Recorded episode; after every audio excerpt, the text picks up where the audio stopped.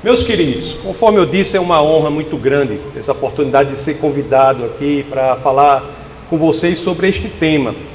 O tema que me foi proposto foi Inconformados com este século. Conformados com este século, ou às vezes dependendo da tradução da Bíblia, não amoldados ao padrão deste mundo.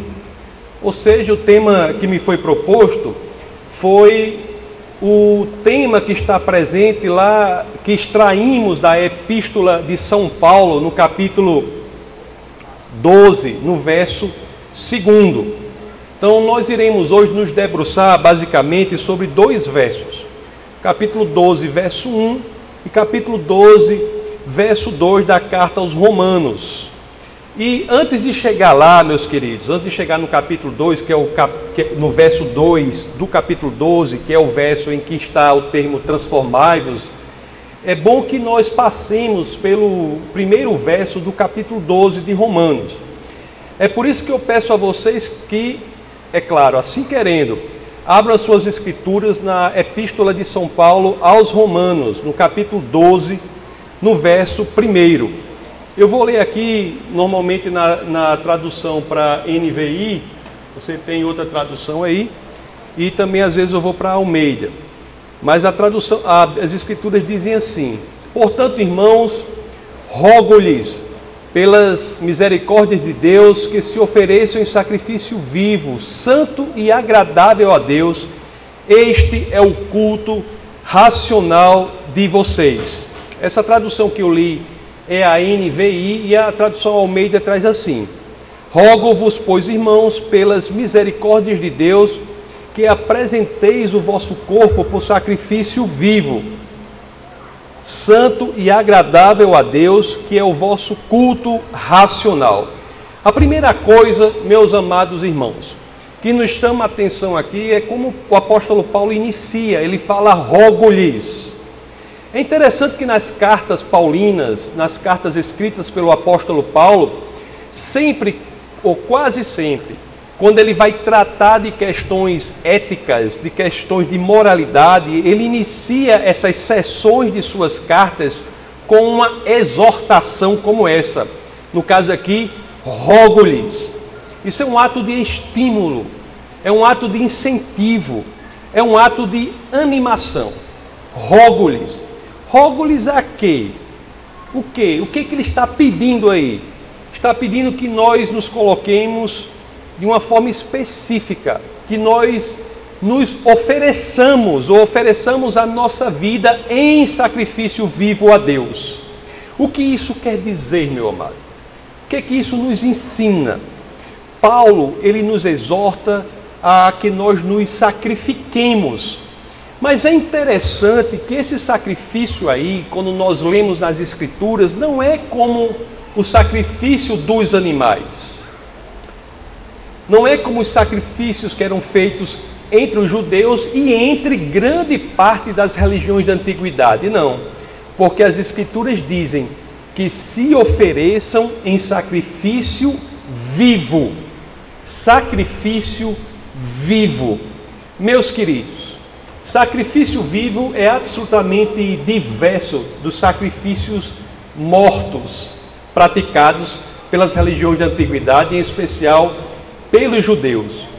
E isso aí faz toda a diferença quando nós vemos que os sacrifícios são vivos.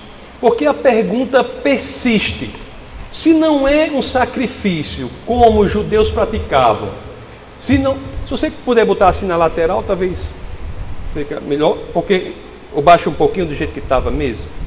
Fica aqui, por favor, porque senão o meu olho fica sem ver direito. Obrigado. Tá bom, tá bom assim. Então, a pergunta que persiste, persiste é a seguinte: não é o sacrifício morto. Então, o que é sacrifício vivo? Quando nós lemos essa epístola aos Romanos, no capítulo 12, verso 1, a primeira questão que apresenta é essa, se apresenta essa. O que é um sacrifício vivo? Sacrifício vivo é não morrer no sentido de perder a vida, mas no sentido de não viver mais para si. É diminuir, para que Cristo cresça em nós. É efetivamente entregar o senhorio do estilo de nossa vida ao Senhor Jesus. Fazer isso, meus amados irmãos, meus queridos irmãos, é tornar o nosso corpo verdadeiramente vivo em Cristo.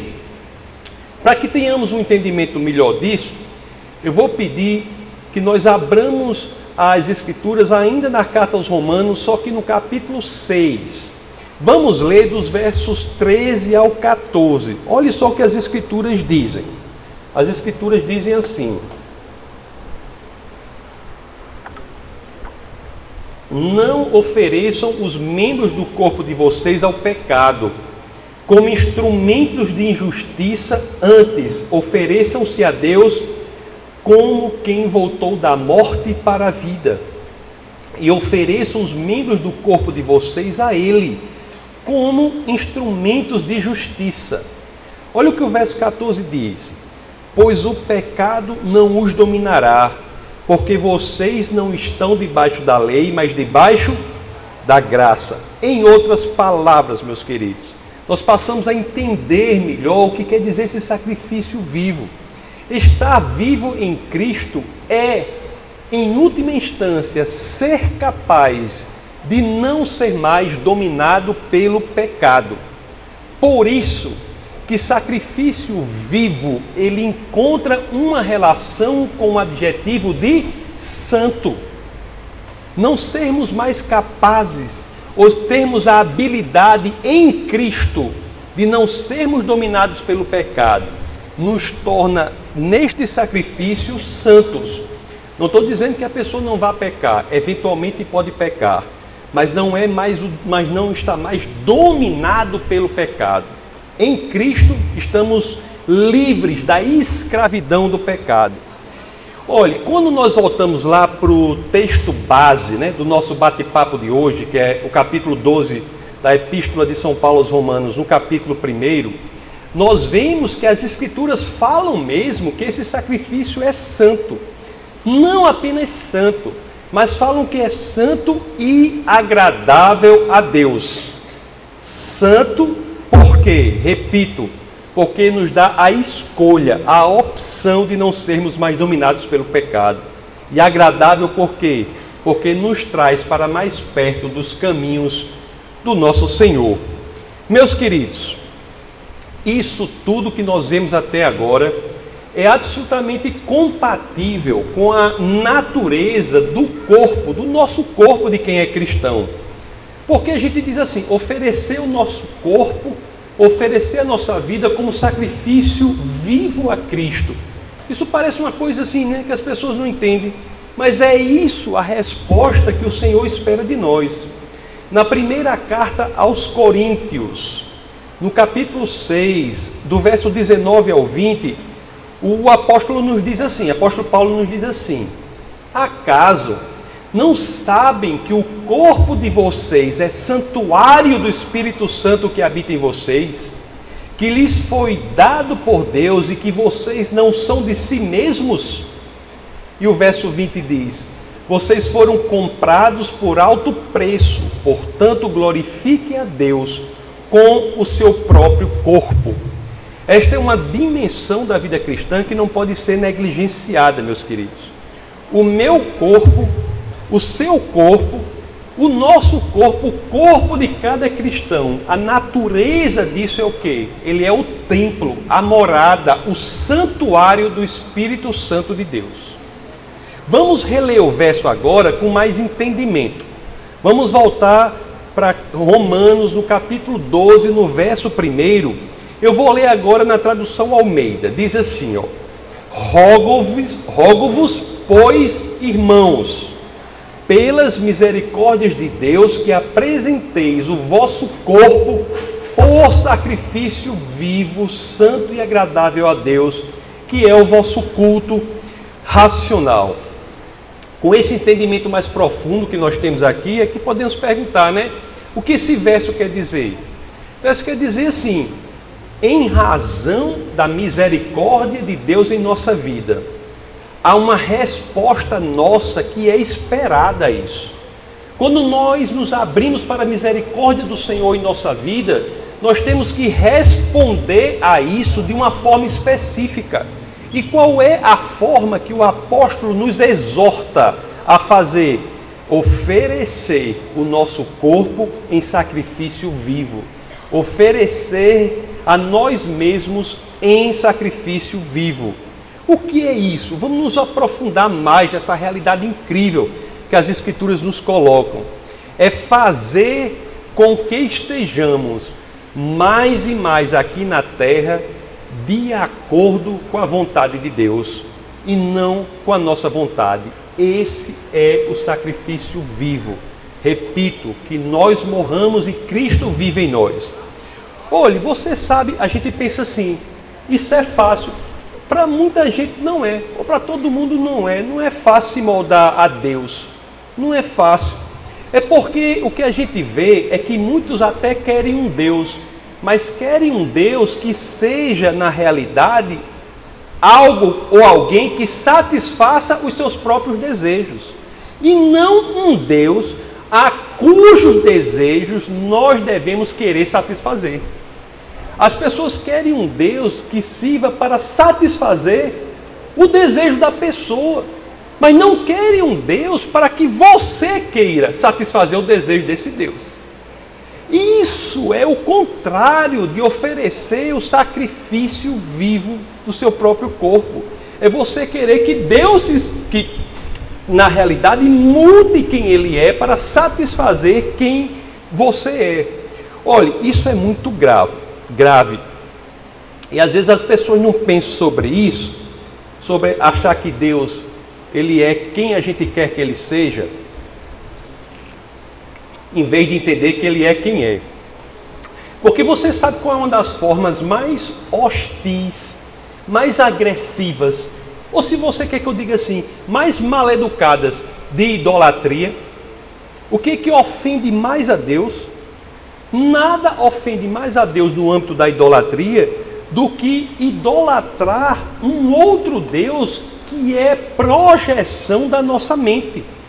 Você veja assim, a pessoa não quer se prostrar diante daquele Deus que é o Deus de Abraão, Isaac e Jacó. Não. Ele quer se prostrar diante de um Deus que é um Deus que é projeção das suas próprias vontades, dos seus próprios quereres dos seus próprios desejos.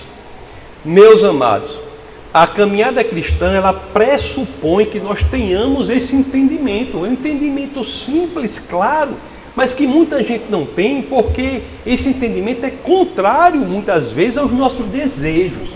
Qual é o entendimento? É o entendimento de dizer o quê? Que o verdadeiro Deus é aquele que diz que é o que é não o que a gente quer que ele seja. Olhe, você se lembra da aparição lá a Moisés, que Deus Moisés estava lá, né? E lá com a vida tranquila, aí, aí Deus chega e transforma a vida dele. Eu digo lá, lá onde eu sirvo, eu digo assim: olha, eu quero que Jesus apareça na sua vida e coloque tudo de cabeça para baixo. Porque eu posso dizer assim: Jesus chegou, ajeitou tudo.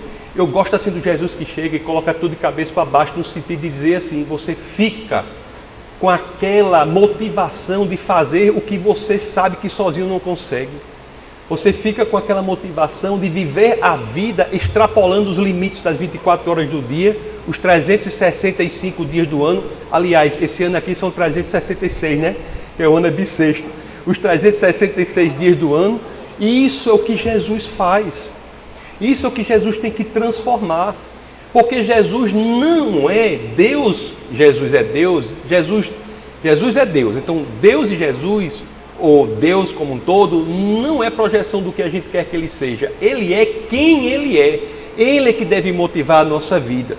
Lá na aparição a Moisés, a gente sabe que Deus aparece a ele num fogo, numa sarça ardente, né? Lá em nós a gente chamaria numa, numa moita tocando fogo. Aquele mato ali tocando fogo, Deus aparece. Isso está lá no livro de Êxodo, no capítulo 3. Vamos ver os versos 13 e 14 para ver o que as, as escrituras dizem. Olha, as escrituras dizem assim: Disse Moisés a Deus: Eis que, quando eu vier aos filhos de Israel e lhes disser: O Deus de vossos pais me enviou a vós outros, e lhes perguntarem qual é o seu nome, que lhes direi? Aí Deus responde a Moisés: Você diga assim: Eu sou o que sou. Ele não é o que você quer que ele seja. Não é.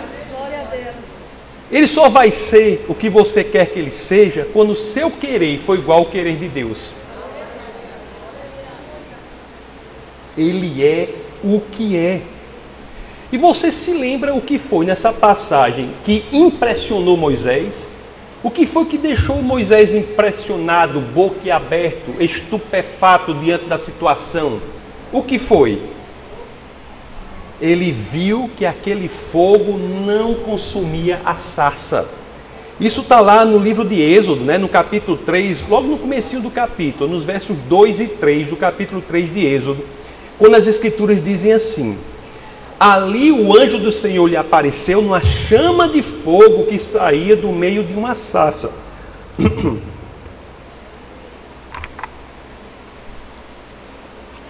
Moisés viu que, embora a sarça estivesse em chamas, embora a moita estivesse em chamas, não era consumida pelo fogo.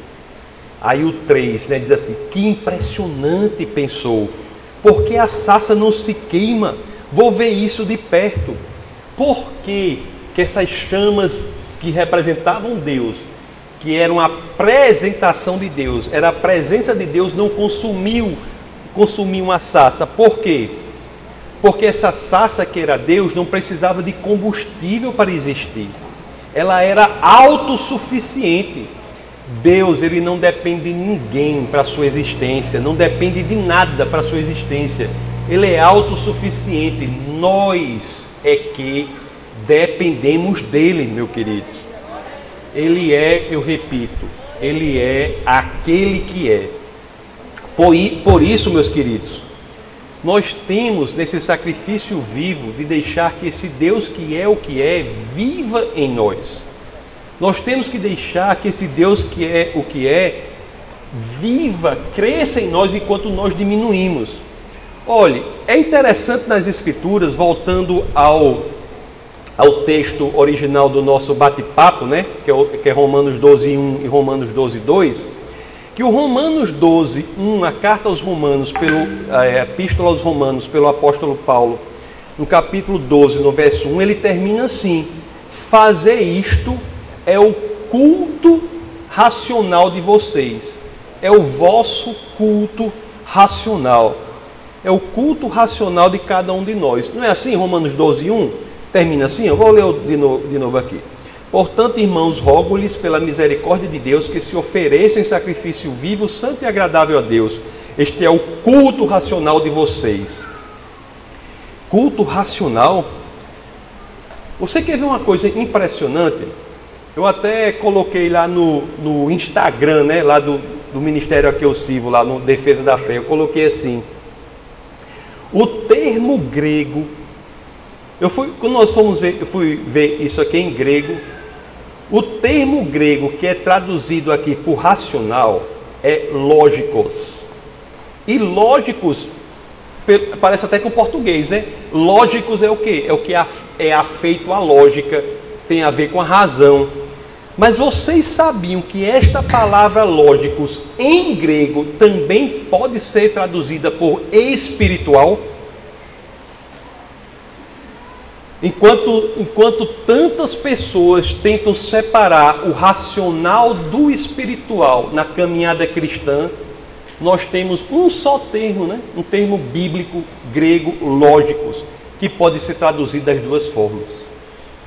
Por exemplo, aqui em Romanos 12, no verso 1, é traduzido por racional, mas se você quiser uma referência da Bíblia em grego, se você for ler em grego, você tem lógicos lá e ele é traduzido por espiritual, nós temos a primeira de Pedro no capítulo 2, verso 2, o termo lá é traduzido por espiritual. Não é incrível, né?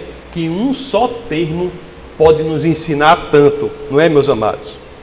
Mas este é o culto racional de nós, de cada um de nós, nos oferecer em sacrifício vivo, fazer com que Deus, que é o que é, Cristo, que é o que é, vive em nós e não a nossa vontade, o nosso desejo, o nosso querer.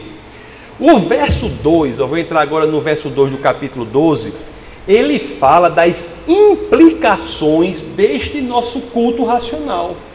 Quais são as consequências de nós ingressarmos nesse culto racional, de nos oferecermos em sacrifício vivo ao Senhor, de fazer com que Ele viva, a vontade dele prevaleça, que a nossa vontade se alinhe a dele. Quais são as consequências disso para nossa vida? A primeira implicação disso é um conceito que vai ao encontro, vai para perto do tema desta conferência transformação. Vamos ler agora o verso 2. Vamos passar para o último verso do, do nosso texto base, né? Do texto base do nosso bate-papo de hoje. Era Romanos 12, 1. Vamos passar por Romanos 12, 2 para ver as implicações desse culto racional. Olha o que as Escrituras nos dizem.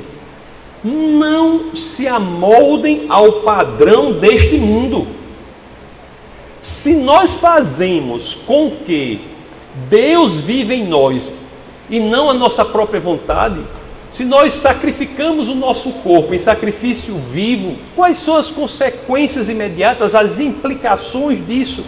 A primeira está aqui: não nos amoldarmos a este mundo, não nos amoldarmos ao padrão deste mundo. A tradução Almeida diz: Não vos conformeis com este século. Se é Cristo que verdadeiramente vive em nós, se nós nos oferecemos em sacrifício vivo ao Senhor, a implicação imediata disso é que nós não iremos nos conformar com este mundo. O, esse termo de transformar que, que, que, que diz assim, né? Que diz assim, não se amolde, de não se amoldar.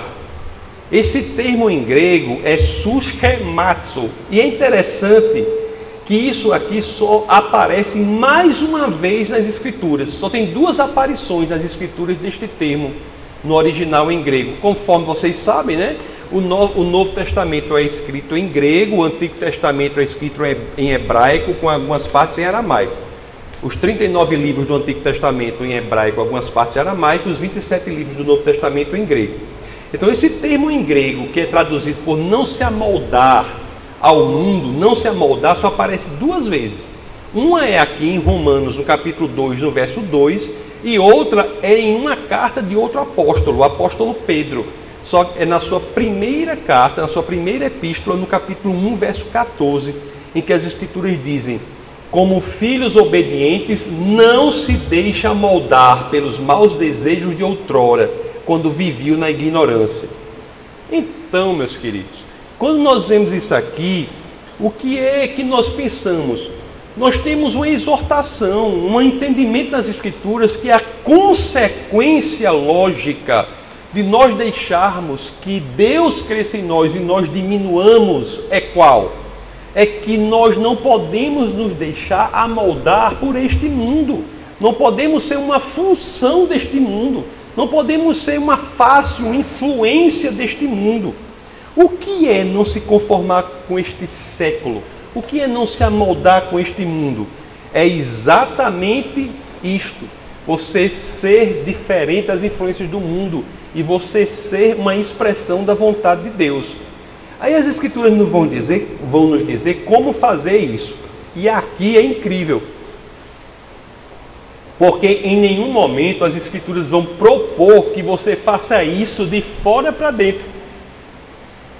As escrituras vão dizer, não vão dizer, não vão dizer em nenhum momento que a caminhada cristã é uma obrigação de fora para dentro. Porque podia dizer assim, né?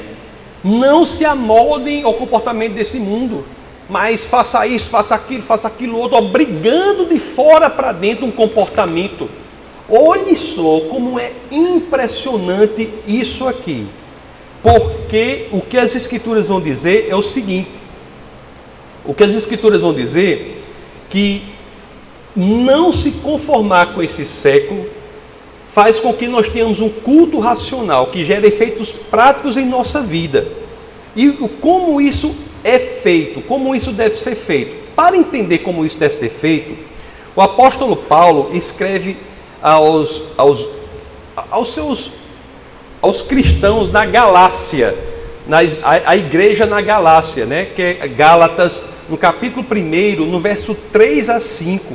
Vamos ver como o apóstolo Paulo se refere aos cristãos nas igrejas da Galácia. Olha como ele diz assim, ó, Gálatas capítulo 1, verso 3 e 5. Diz assim, ó: A vocês graça e paz da parte de Deus, nosso Pai e do Senhor Jesus Cristo que se entregou a si mesmo por nossos pecados, a fim de nos resgatar desta presente era perversa, segundo a vontade de nosso Deus e Pai, a quem seja a glória para o todo sempre. Amém.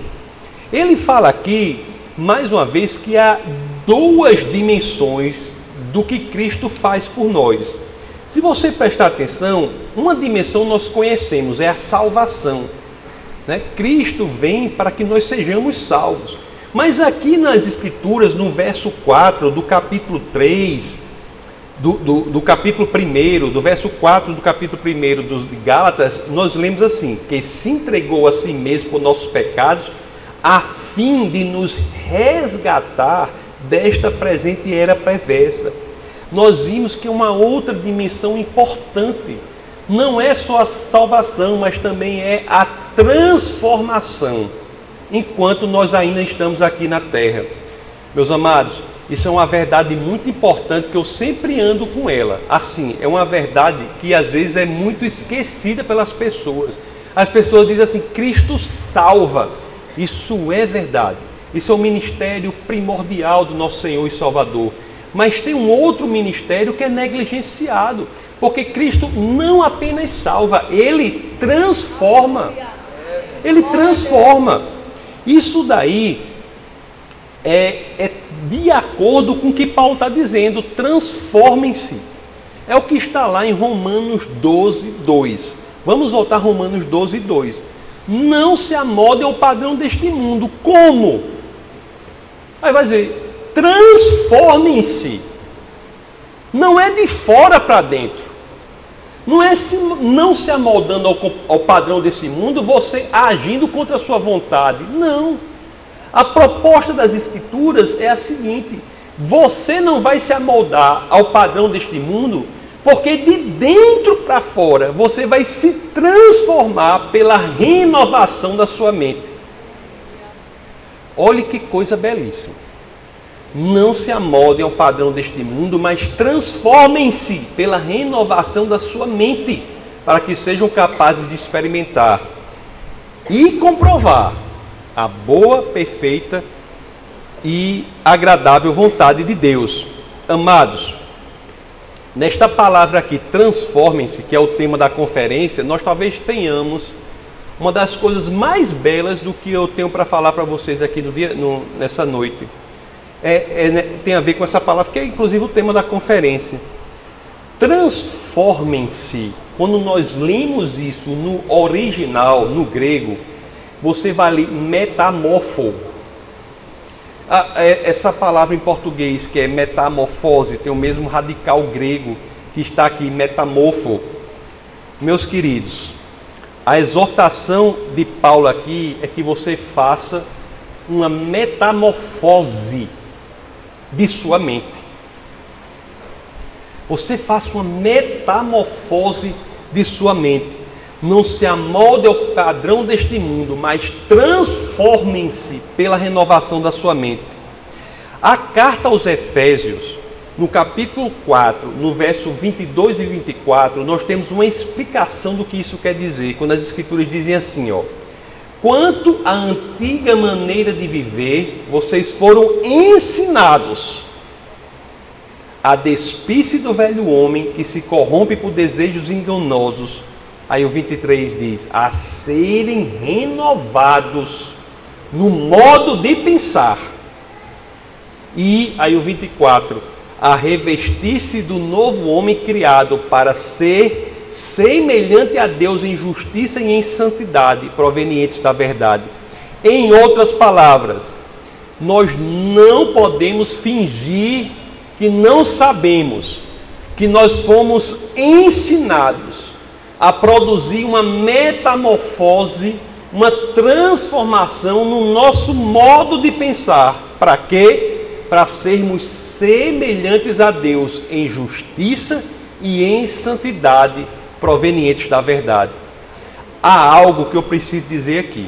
E aí eu disse que essa palavra transforma-se é o que eu tenho mais belo para dizer. No meu modo de pensar é mesmo. Pode ser que você não ache, né? Mas eu acho que é a passagem, a parte mais bela desse, dessas escrituras aqui que nós estamos lendo. É porque transformem ou transformem-se em grego é metamorfo. É o, o, o termo que está lá em Romanos 2,12.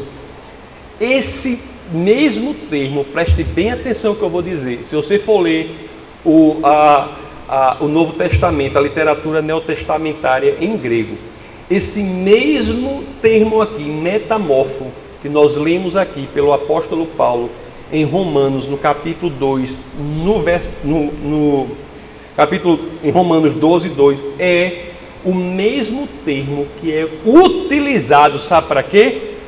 para a transfiguração de Jesus. É exatamente metamorfo. Quando você lê em grego, está lá o mesmo termo. É exatamente o mesmo termo. Lá em Mateus, no capítulo 17, no verso 2, no Evangelho de São Mateus, né, as Escrituras têm quatro biografias de Cristo: Mateus, Marcos, Lucas e João. Biografado nosso Senhor e Salvador Jesus de Nazaré. Então, em Mateus, no capítulo 17, no verso 2, as escrituras dizem assim: Ali ele foi transfigurado diante deles, sua face brilhou como o sol e suas roupas se tornaram brancas como a luz. Esse é o mesmo termo. Transformem-se e transfigure-se.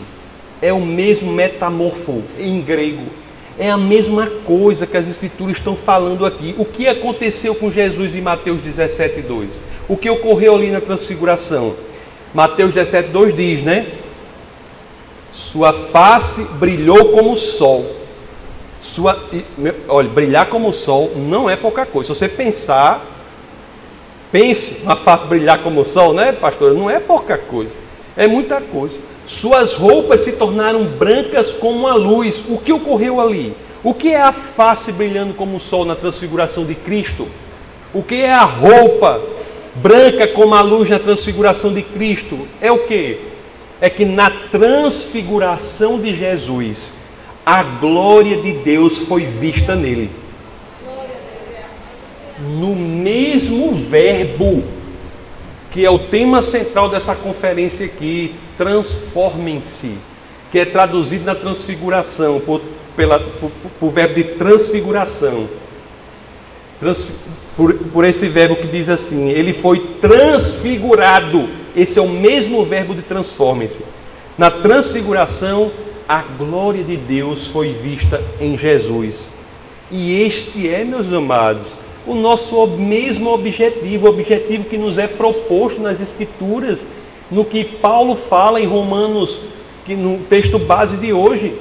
Não se amoldando a este mundo, mas sendo transformado pelo nosso modo de pensar. A glória de Deus, a glória de Cristo passará a ser vista em nós. Olhe Olhe que coisa profunda as Escrituras nos propõem. Que coisa incrível as Escrituras nos propõem. Aliás, o apóstolo Paulo, na sua segunda epístola, na sua segunda carta aos Coríntios, no capítulo 3, no verso 18, esclarece isso. Olha o que as Escrituras dizem, olha o esclarecimento para isso.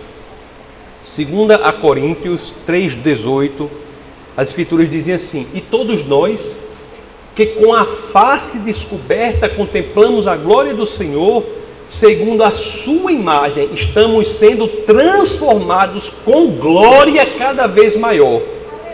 A glória é nossa? Não. A qual vem do Senhor, que é o Espírito. digo várias vezes assim, né? Uma das orações que devemos fazer é que sejamos não como o sol, que tem luz própria, mas sejamos como a lua que reflete a luz do sol, que é Cristo. Aleluia. Nós, ao nos transformarmos, nos transfigurarmos, nos metaformosearmos, nós estaremos em uma situação de sermos capazes de refletir a glória de Cristo aqui na terra. Para quê? Para que outros possam ver e sejam levados a Ele. Porque eu fico assim pensando, meu amigo, por que, que depois da conversão nós não somos imediatamente arrebatados ao céu? Era para sermos, né? Converteu, converteu outro, né? Para que, que a gente continua aqui? Só tem uma razão para que por meio de nós a glória de Cristo seja vista, para que outros, assim como nós, possamos experimentar da alegria e regozijos eternos que só são possíveis ao lado do Pai, do Pai no paraíso. Eu não preciso dizer, né, meus queridos, para vocês, mas também aqui na segunda carta aos Coríntios, no capítulo 3, no verso 18, o termo transformados é também o mesmo termo em grego que nós temos em Romanos 12, 2, e é o mesmo termo em grego que nós temos na segunda aos Coríntios, no capítulo 3, no verso 18. O, vamos voltar a Romanos 12, 2, que é o texto base do nosso bate-papo. Não se amoldem ao padrão deste mundo, mas transformem-se, transfigurem-se pela renovação da sua mente para que sejam capazes de experimentar e comprovar a boa, agradável e perfeita vontade de Deus. O que nós podemos extrair disso tudo, meus amados e queridos irmãos? O que é que nós podemos extrair de tudo isso que as Escrituras nos falam, de tanta coisa que as Escrituras nos falam em apenas dois versos, né? É que Paulo ele nos exorta a sermos o quê? Sermos transfigurados Repetindo o que eu falei, isso é muito importante. Paulo nos exorta, as Escrituras nos exortam, nos incentivam, nos animam. É motivo de alegria, porque nós lemos essa animação, essa exortação das Escrituras dizendo assim: sejam transfigurados pela sua mente, pela renovação da sua mente, de tal forma que a glória de Cristo seja vista em vocês. Como? pela transformação da mente. Amados irmãos, transformem-se, transfigurem-se, façam isso, isso é um chamado para todos nós. Como é que faz isso? À medida em que nós nos submetemos ao Espírito do Senhor, ao ensinamento do Evangelho do nosso Senhor e Salvador Jesus Cristo, nosso pensamento é remodelado, é transformado. À medida que nós nos submetemos, nós mergulhamos nas Escrituras e nós crescemos em amor pelas Escrituras. Não há cristão que não cresça em amor pelas Escrituras. Nós temos que amar as Escrituras. Poucas coisas no mundo você pode amar verdadeiramente, porque eu, eu uso esse verbo amar, é um verbo que eu restringo muito. Porque tem gente que diz assim, a pessoa chega para mim e faz assim, pastor, eu amo a Deus. Eu digo, maravilha, irmão. Aí daqui a pouco eu encontro com o pastor na cantina da igreja, ele faz, eu amo essa torta. Eu digo, pronto. pronto. O verbo que ele usou para o Criador dos céus e da terra, para aquele que veio morreu por ele. O verbo que ele usou para o nosso Senhor e Salvador é o mesmo que ele está usando para aquela torta de abacaxi que ele adorou ele amou, eu amo essa torta. Eu, fique bem à vontade, né? Eu não estou dizendo que fazer nada. Eu não uso amar para comida, eu não uso amar para nada, para biscoito de chocolate. Por mais que eu goste, eu não uso esse verbo amar, porque eu reservo um verbo para usar para aquelas coisas que são diferentes. Que são diferentes. Então nós temos que amar as escrituras, não como a gente ama a torta, que é muito bem feita, muito saborosa lá da cantina da igreja. Aquilo ali você pode gostar muito, outra coisa assim, mas amar é o Senhor que se confunde com as Escrituras e é nos submetendo às Escrituras, estudando as Escrituras, que nós renovamos a nossa mente e somos transfigurados como Cristo em sua transfiguração. Para quê? Para que a glória de Deus seja vista em nossa vida. Eu disse para vocês e repito aqui: isso é tão belo, né? O cristianismo genuíno, verdadeiro, é tão belo que essa mudança é de dentro para fora. É de dentro para fora. Não é uma mudança de fora para dentro. A genuína, verdadeira, efetiva, eficaz transformação nasce dentro de você. Dentro de você. Essa, essa é a real. Por quê? Porque se for de fora para dentro é complicado. Eu, às vezes, eu, eu até prego assim também. Lá na igreja eu prego assim. O tema da pregação de hoje é cinco passos para um casamento cristão. Eu, eu acho bom isso aí, não estou criticando não, eu faço isso. Eu estou fazendo assim, sete passos para ser alguém, ou ser um bom cristão nas relações de trabalho. Tantos passos, tudo bem. Mas na hora do aperto, você vai lembrar desses passos? Na hora do aperto, você vai lembrar desses passos. Sete passos para ser uma pessoa calma. Aí a pessoa vai bater em você no trânsito e você, passo um, passo dois. Passo. Não. O cristianismo efetivo é tão verdadeiro que não propõe isso. Esses passos são importantes para que treinemos, os treinemos, mas a verdadeira transformação não é você ser capaz de memorizar os passos em todas as situações da sua vida, é ser transformado de dentro para fora. Por quê? Porque a transformação sendo assim, na hora do aperto, você vai transpirar Cristo. Se a transformação é de dentro para fora, o que acontece? Vai sair de você o que o Espírito de Cristo o Espírito de Deus, o Espírito Santo, o que este Espírito pensaria, falaria, faria. É isso que deve ocorrer, não porque você, você se memorizou resumos esquemáticos bíblicos que são importantíssimos, nos dá um prazer intelectual impressionante, mas o cristianismo é diferente, é de dentro para fora, porque no momento do imprevisível, do imprevisto, naquilo que você não esperava, a sua natureza é a natureza do Senhor. Se é assim, como podemos estar inseguros diante da vida se nos transformamos de dentro para fora? Como podemos estar ansiosos? Como podemos estar incapazes de perdoar se a transformação é de dentro para fora? Como? É por isso, meus queridos, meus amados irmãos, que quando enveredamos por esse processo, né, esse processo da transformação da mente que é proposto pelo, pelas Escrituras, pelo apóstolo Paulo, transformação do pensamento, é que somos verdadeiramente capazes de experimentar. Somos verdadeiramente capazes de experimentar e comprovar o que? A boa, agradável e perfeita vontade de Deus. Não é isso que está em Romanos 12, 2, né? que é o nosso texto base, o segundo verso do nosso texto base? Não, as Escrituras dizem: não se amoldem ao padrão deste mundo, mas transformem-se pela renovação da sua mente. Para quê? Para que sejam capazes de experimentar, e não apenas isso, viu? Não apenas experimentar, não apenas testar, testar e comprovar. Não é você vivenciando, não, é você testando. Você vai ser capaz de dizer: meu amigo está na vontade do Senhor, é o que eu quero, porque você testa e comprova, experimenta e comprova a boa, agradável e perfeita vontade de Deus. Não, um, eu não sei se certamente a grande maioria que sabe, mas o termo e experimentar aqui na tradução para o português é no sentido de testar, examinar, provar.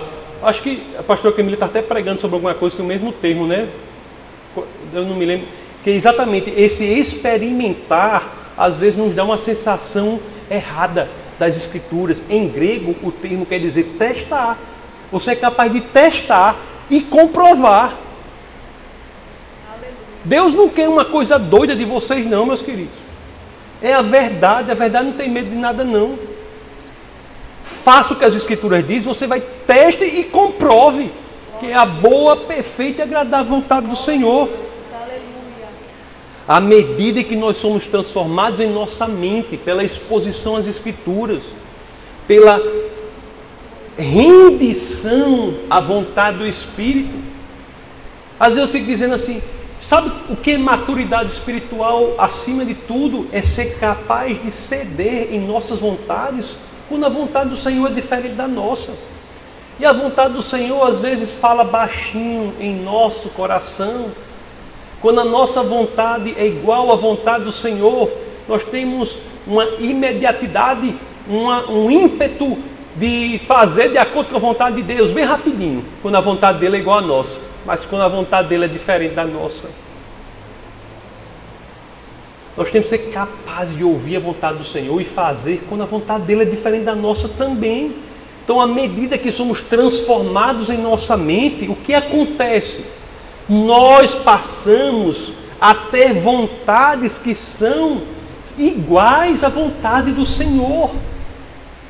É por isso que Deus atende à vontade daqueles cujas vontades são iguais à vontade do Senhor, porque essa é a melhor vontade para nós. Nós passamos a nos tornar mais parecidos com Cristo. À medida, meus amados, que passamos a nos tornar mais e mais parecidos com Cristo, cresce em nós um desejo cada vez maior de desejar o que Deus deseja, de querer o que Deus quer. Isso é fantástico, é aprender a navegar neste mundo que é tão fragmentado e sem sentido. Este mundo é um mar cheio de correntezas, cheio de dificuldades, mas quando aprendemos a renovar a mente e estarmos com a vontade embaixo da vontade do Senhor, semelhante à vontade do Senhor, encontramos o norte, a bússola, o ponto fixo para saber navegar durante essa, essa existência que é breve. O livro de São Tiago diz: é como a neblina na nossa vida, a nossa existência breve aqui na Terra. Tem muita gente batalhando com isso, mas é possível. Se você, meus amados, já encaminhando para o encerramento, mas se você não se metamorfoseou, metamorfoseou, eu tenho impressão, eu não estou certo disso, pastor, porque não está nas escrituras, mas eu não estou certo não. A questão da metamorfose da lagarta que entra no casulo e sai borboleta é um dos meios pela revelação especial do Senhor para nos ensinar do que podemos também fazer. Podemos fazer isso. Metamorfose é o nome. Metamorfose é o nome. Pela renovação da nossa mente, podemos ser uma lagarta feia, horrível, né? Entrando no casulo e sair uma borboleta. Mesmo que a borboleta ainda seja feia, mas pelo menos vai voar, vai ser alegre, vai ser colorida. vai ser colorida. Metamorfoseie-se, radicalize-se. Faça com que, permita com que Deus e Jesus coloque você de cabeça para baixo. Reavalie os seus conceitos. Saia do conformismo nós somos chamados ao inconformismo, porque cada dia temos de ser melhores do que somos hoje. Lá na minha, do, uma situação que tem, o, o, o pessoal diz assim: eu quero, poderia indicar uma religião confortável, a última que eu indico é o cristianismo. O cristianismo está dizendo o quê? Você tem que ser melhor amanhã do que você foi hoje. Nós temos um processo de transformação, de metamorfosear-nos para nos tornarmos mais e mais parecidos com Cristo. Se você não fez isso, nunca é tarde no cristianismo para começar. Nunca é tarde. Faça isso agora. O momento de começar é agora. Porque quando nós fazemos isso, nós investimos nisso, investimos tempo nisso, em pensarmos, renovarmos a mente, nós conseguimos viver a vontade de Deus a nossa vontade será sinônimo da vontade de Deus. Meus queridos, deixem-se viver o sobrenatural aqui na terra. que nós aprendamos a viver da perspectiva da eternidade, porque é assim, somente neste ponto, é que nós poderemos, como Paulo, na famosa passagem da, do capítulo 1, verso 21 da sua carta aos Filipenses, dizer: Portanto, ou porquanto, para mim o viver é Cristo e o morrer é lucro. Isso mudará radicalmente a forma como você vê as coisas, como, como mudou para mim, mudou para tantos aqui. É assim neste nível né, profundo da capacidade de transfiguração do pensamento pela exposição às coisas sobrenaturais do Senhor, que eu, meus amados, que você, que todos os cristãos devemos passar essa breve existência aqui na terra. Vamos orar. Essa foi uma produção do Ministério Internacional Defesa da Fé, um ministério comprometido em amar as pessoas, abraçar a verdade e glorificar a Deus. Para saber mais sobre o que fazemos, acesse defesadafé.org.